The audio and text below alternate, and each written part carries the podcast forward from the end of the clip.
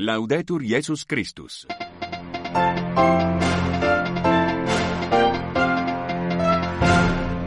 Saudações sororais e fraternais. A Rádio Vaticano a transmitir o seu programa em língua portuguesa para os ouvintes que nos escutam no continente africano e pelo mundo fora.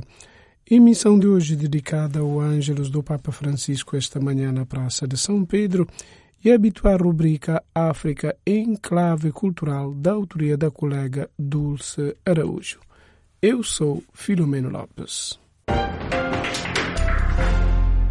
Cari fratelli e sorelle, buongiorno. Oggi il Vangelo ci mostra una scena dura. Gesù che scaccia i mercanti dal Tempio. Gesù che allontana i venditori, rovescia i banchi dei cambivalute e ammonisce tutto dicendo non fate della casa del Padre mio un mercato.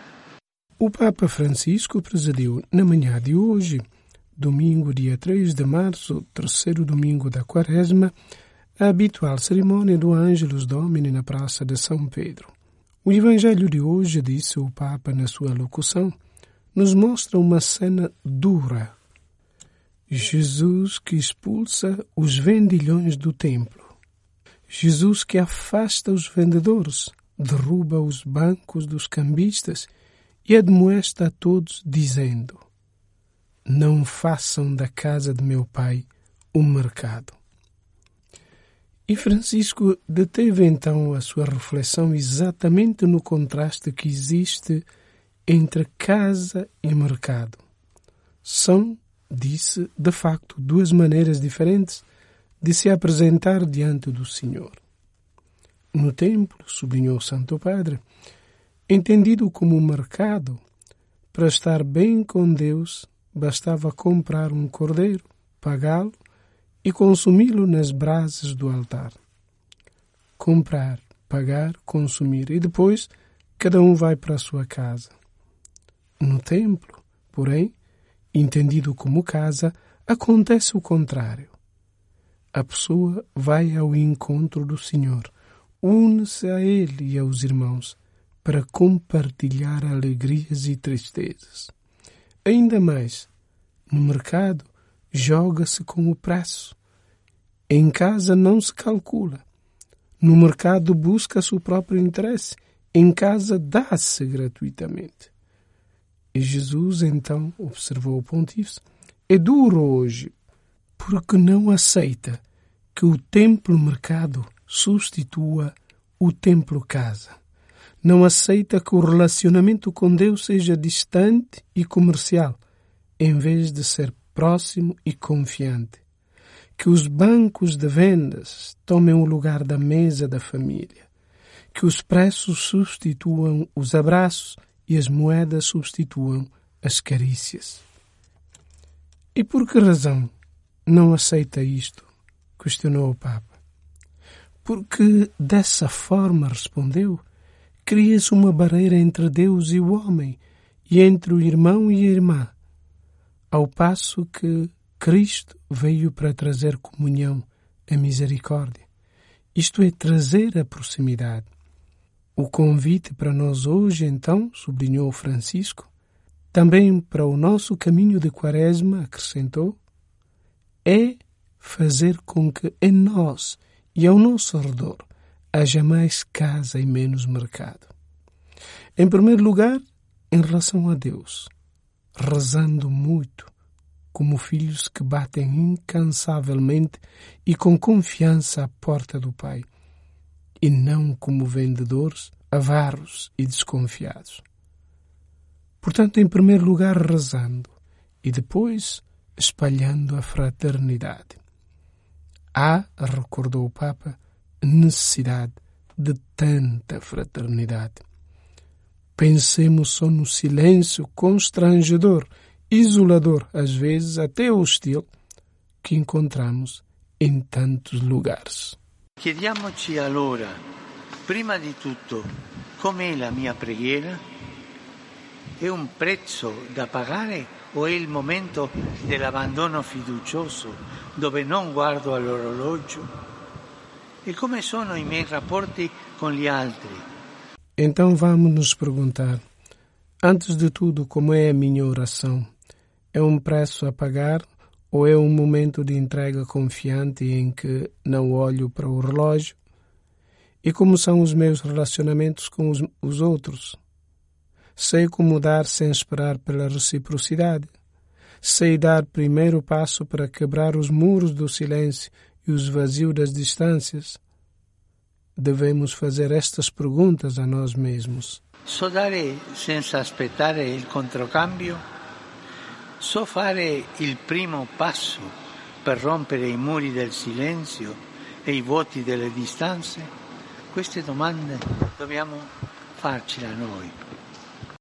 Que Maria, concluiu dizendo então o Santo Padre, nos ajude a fazer casa com Deus, entre nós e ao nosso redor. Angelo Domini, nunciavit Maria. Et concepit Spiritus Sancto. Ave Maria, grazia plena, Dominus tecum, benedicta tui mulieribus, e benedictus fructus ventris tui, Iesus. Sancta Maria, Mater Dei, ora pro nobis peccatoribus, nunc et in hora mortis nostre. Amen. Leci ancilla Domini. Fiat mi secundum verbum tuum. Ave Maria, grazia plena, Dominus tecum, benedicta tui mulieribus, e benedictus fructus ventris tui, Iesus. Sancta Maria, Mater Dei, ora pro nobis peccatoribus, nunc et in hora mortis nostre. Amen. Et verbum caro factum est. Et habitavit in nobis. Ave Maria, grazia plena, Dominus tecum, benedicta tui mulieribus, et benedictus fructus ventris tui, Iesus. Sancta Maria, Mater Dei, ora pro nobis peccatoribus, nunc et in hora mortis nostre. Amen. Ora pro nobis, Santa Dei Gentris. Utilini et ficiamur promissionibus Christi.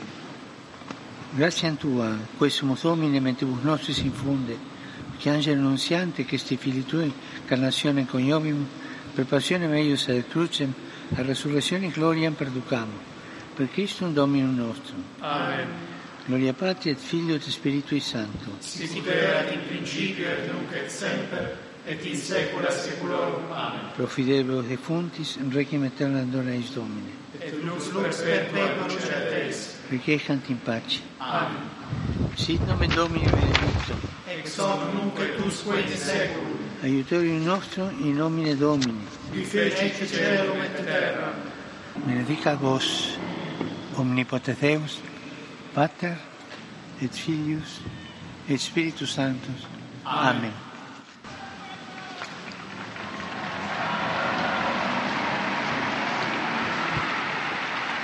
Cari fratelli e sorelle, porto quotidianamente nel cuore con dolore la sofferenza delle popolazioni in Palestina e in Israele dovuta alle ostilità in corso. Trago cotidianamente no coração, com dor, disse o Papa após a recitação mariana do Ângelus, o sofrimento das populações em Palestina e Israel devido à hostilidade em curso. Os milhares de mortos, de feridos, de deslocados, as imagens de destruição causam dor, e isso com consequências tremendas sobre os mais pequenos e indefesos, que veem comprometido o seu futuro. Pergunto-me, realmente está-se a pensar de construir um mundo melhor desta maneira? Realmente se pensa de atingir a paz desta maneira? Basta, por favor. Digamos todos nós juntos. Basta, por favor. Parem. Encorajo a continuar as negociações para um cessar-fogo imediato em Gaza e em toda a região, para que os reféns sejam libertados e regressem aos seus entes queridos que os atendem com ânsia e a população civil possa ter acesso seguro e urgente às ajudas humanitárias. E, por favor, concluiu dizendo o Papa, não esqueçamos a Ucrânia. O pontífice recordou em seguida aos fiéis e peregrinos presentes na Praça de São Pedro que no próximo dia 5 de março se celebra a segunda Jornada Internacional para a consciência do desarme e a não proliferação. Quantos recursos, recordou o Papa, são desperdiçados em despesas militares que a causa da situação atual continuam tristemente a aumentar. Faço votos vivamente para que a comunidade internacional compreenda que o desarme é antes de mais um dever, um dever moral. Punhamos isso na cabeça, e isso requer a coragem da parte de todos os membros da grande família das nações de passar do equilíbrio do medo ao equilíbrio da confiança. E finalmente Francisco saudou todos os presentes, augurando a todos e todas um bom domingo e pediu que, por favor, não se esqueçam de rezar por ele. Bom almoço e até a próxima. E auguro a tutti una buona domenica. Per favore, non dimenticatevi di pregare per me. Buon pranzo e arrivederci. Estamos horrorizados com o que aconteceu na cidade de Gaza, onde mais de 100 pessoas foram mortas e cerca de 750 ficaram feridas, de acordo com as autoridades de saúde locais. As forças israelitas teriam aberto fogo contra palestinianos que faziam fila para receber alimentos de caminhões de ajuda. A equipe de Médicos Sem Fronteiras não estava presente no local e, devido à má qualidade das telecomunicações, não conseguimos entrar em contato com a nossa equipe médica, que ainda está a trabalhar em alguns hospitais no norte da faixa. Essa foi a declaração de Isabel de Fourny, presidente da Organização Não Governamental de Ajuda Humanitária de Médicos Sem Fronteiras, após os trágicos acontecimentos desta quinta-feira, dia 29 de fevereiro, em Gaza. No entanto, sabemos que a situação em Gaza, particularmente no norte, é catastrófica. Dias atrás, nossos funcionários nos disseram que não há alimento suficiente para comer. Alguns estão a consumir alimentos para animais a fim de sobreviver. Eles também relataram a falta de água e, quando há, ela está contaminada e, portanto, causa de doenças, continuou De Fournier. Para ela, essa situação é o resultado direto da série de decisões inconcebíveis tomadas pelas autoridades israelitas durante essa guerra. Um cerco total, uma campanha de bombardeamento incessante, obstáculos burocráticos e a falta de mecanismos de segurança para garantir a distribuição segura de alimentos do sul para o norte de Gaza. Além disso, a destruição sistemática dos meios de subsistência, de agricultura, da pastorícia e da pesca. O norte ficou em grande parte sem assistência por meses, deixando as pessoas presas e sem escolha, a não ser tentar sobreviver com pequenas quantidades de alimentos, água e suprimentos médicos. Bairros inteiros foram bombardeados e destruídos, lembrou a presidente da organização MSF, reiterando o seu apelo por um cessar-fogo imediato e duradouro e que os ataques a civis cessem imediatamente.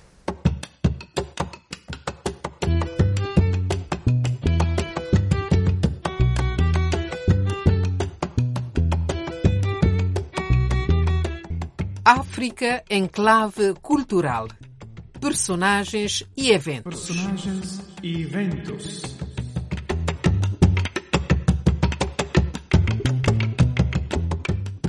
Teve lugar nos dias 15 e 16 de fevereiro findo, na Universidade La Sapienza de Roma, um colóquio sobre o tema Espaços Migrantes e Comunidades Lusófonas, Viver e Narrar o Contacto entre Culturas na Contemporaneidade. O primeiro dia teve como foco língua, cultura, literatura em diversas comunidades cabo-verdianas no mundo, incluindo a em Itália, que aliás esteve representada por dois dos seus membros, que intervieram numa mesa redonda, Jorge Canifa Alves e Maria de Lourdes Jesus. Já o segundo dia foi sobre comunidades brasileira, portuguesa, lusófonas em geral, no Brasil, Estados Unidos e outras paragens intervieram no colóquio docentes universitários da Itália e de Portugal. Trazemos aqui hoje considerações dos organizadores do colóquio, o professor Simone Celani, docente de Língua e Tradução Portuguesa e Brasileira na Universidade La Sapienza, e Jada Polo, doutoranda, que revelam a gênese deste colóquio. Eh, a minha pesquisa de doutoramento é sobre as línguas da comunidade cabo-verdiana em Roma e nesse sentido, como a minha colega e outra doutoranda, uh, Greta Usai, que se ocupa de outro, uh, outro assunto, tivemos essa ideia de organizar um colóquio, uma jornada de estudos sobre um tema amplo, um tema aberto e como nosso orientador, o professor Simone Celani, pensamos de falar sobre o tema da migração, porque é um tema atual. Então, organizar esse colóquio no âmbito científico, porque estamos numa universidade,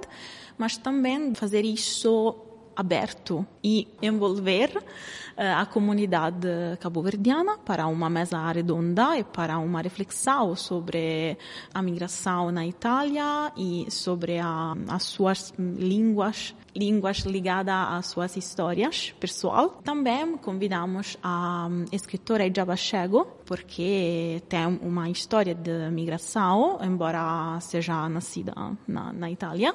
Também porque se interessa da, da lusofonia. Portanto, o objetivo não só, dizia antes, que não só de estudar e ter temas para tratar academicamente, mas também uh, ver a realidade das pessoas, não é? daí o, o, viver e o narrar e o contar a história dessas pessoas nas culturas contemporâneas. Sim, sim, a ideia era também dar voz às pessoas, porque os linguistas talvez têm esse, esse medo de falar de língua sem as pessoas que falam a língua, sobretudo quando uh, alguém se ocupa de estudar, estudar uma língua que não é a própria. O meu, o meu caso, eu estudo a comunidade cabo-verdiana que fala italiano, crioulo e uh, português, mas eu não sou cabo-verdiana.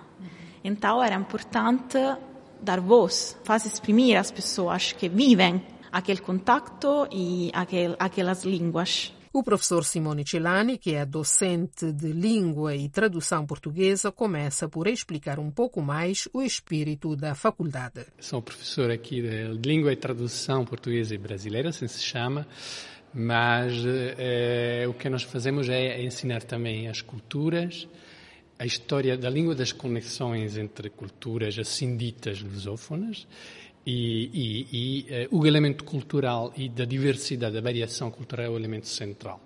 Sendo uma perspectiva externa em relação a Brasil, Portugal e África, a nossa ideia é aquela de tentar refletir sobre uh, os espelhamentos, mas também as diferenças entre, entre este elemento que está ligado à língua portuguesa. Como é que nasceu este colóquio uh, intitulado Espaços Migrantes e Comunidades Lusófonas, Viver e Narrar essas comunidades e as suas culturas no mundo atual da contemporaneidade? Então, nasceu fundamentalmente uh, uma dupla exigência. Uma é uma exigência científica, ou seja, a migração como processo histórico, sociológico, cultural, é um elemento que é, aqui na universidade para nós é central, é fundamental, porque é a origem de todos os elementos de conexão, de transferências de ideias que existem na história do, do mundo, na literatura, não só.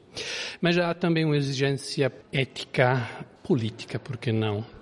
No sentido que é, é também um, um dever da, da academia propor uma série de temas de discussão que não são científicos. Então eu acho, nós achamos que o elemento da migração seja um tema de discussão muito importante, nesse, não só nesse momento, sempre foi, mas nesse momento e era uma tentativa de dar uma contribuição pequena ao debate que há e tentar colocar em perspectiva, uma perspectiva correta, não sei, este, este, esta questão.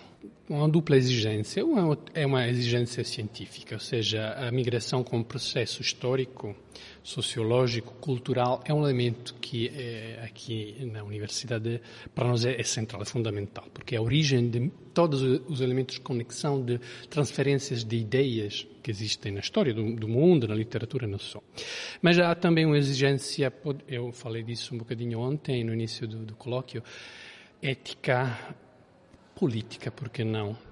No sentido que é, é, é, é também um, um, dever da, da academia é, propor uma série de temas de discussão que não são científicos. Então, eu acho, nós achamos que o elemento da migração seja um tema de discussão muito importante. Nesse, não, nesse momento sempre foi, mas nesse momento era uma tentativa de dar uma contribuição pequena ao debate que há e tentar colocar em perspectiva, uma perspectiva correta, não sei, este, este, esta questão.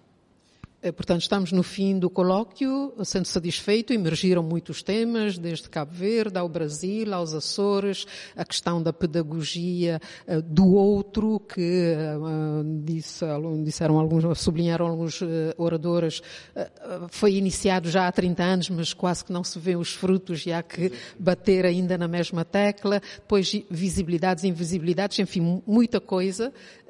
como é que se sente no final? Satisfeito com alguma coisa no bolso uh, de, de, de, de, valores, intele valores intelectuais e para dar continuidade a esses estudos? Absolutamente. Resumiu muito bem os temas principais que saíram, uma complexidade de, abordagens que saíram. Ah, é, ah, havia especialistas de várias disciplinas.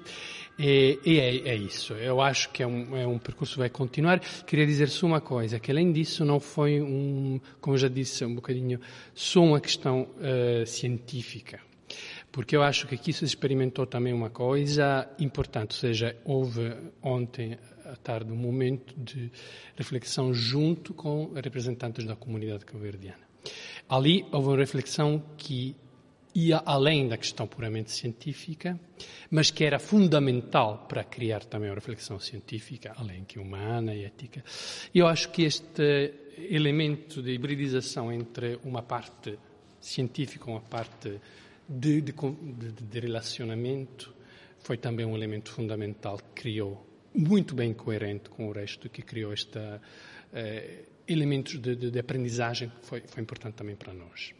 Será um bocadinho essa narração intimística, como diz? Sim, claro, eu acho que sempre eh, a abordagem objetiva, assim dita, quantitativa, científica, claro, ajuda muito, é importante para fazer uma análise complexiva e complexa dos fenómenos, mas afinal o que conta sempre são as pessoas. Então, nunca é necessário nunca esquecer este elemento emotivo, uh, pessoal, biográfico também, que, que nos une e que nos motiva também. Também Jada Polo confiou-nos as suas conclusões. Acho que a coisa mais evidente são, é o facto que a migração e todas as questões ligadas à migração são transversais, são de literatura, são de língua, são de cultura e tudo isso é importante em, em, em Munhao e para a minha pesquisa, a coisa mais interessante desse colóquio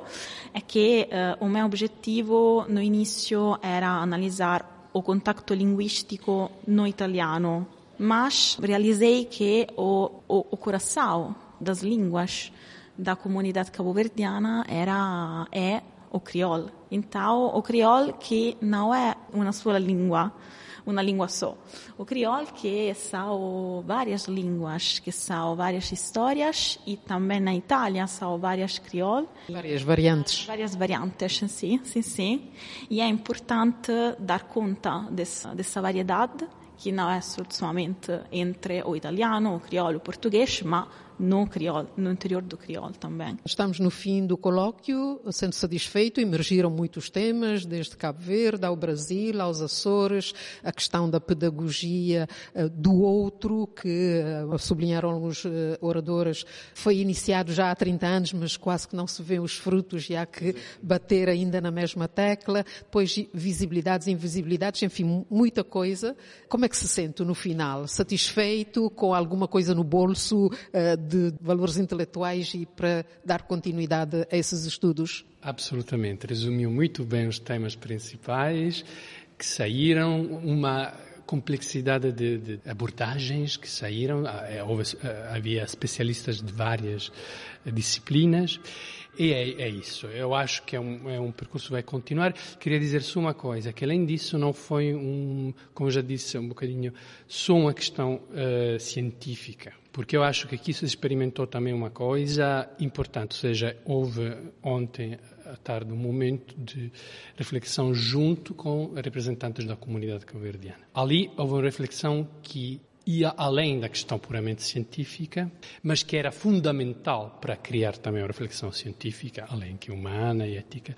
Eu acho que este elemento de hibridização entre uma parte científica e uma parte de relacionamento foi também um elemento fundamental que criou muito bem coerente com o resto, que criou este elementos de, de, de aprendizagem que foi, foi importante também para nós. Um bocadinho essa narração intimística, como dizia. Sim, claro, eu acho que sempre eh, a abordagem objetiva, assim dita, quantitativa, científica, claro, ajuda muito, é importante para fazer uma análise complexiva e complexa dos fenómenos, mas afinal o que conta sempre são as pessoas. Então, nunca esquecer este elemento emotivo, pessoal, biográfico também, que, que nos une e que nos motiva também.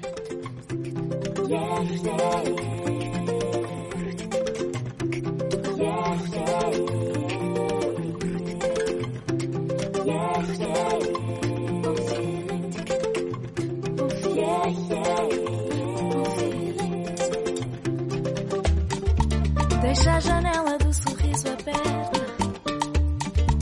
Coisa boa, boa, coisa desperta. Canta, caia, caia, nos liberta. Caia, caia. Deixa a janela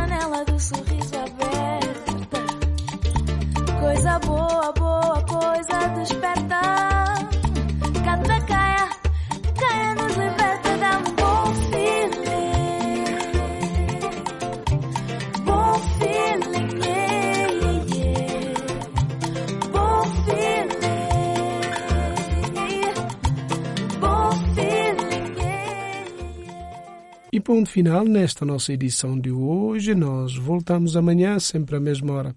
A todos a continuação de um feliz e sereno domingo. Fiquem bem e até amanhã, se Deus quiser.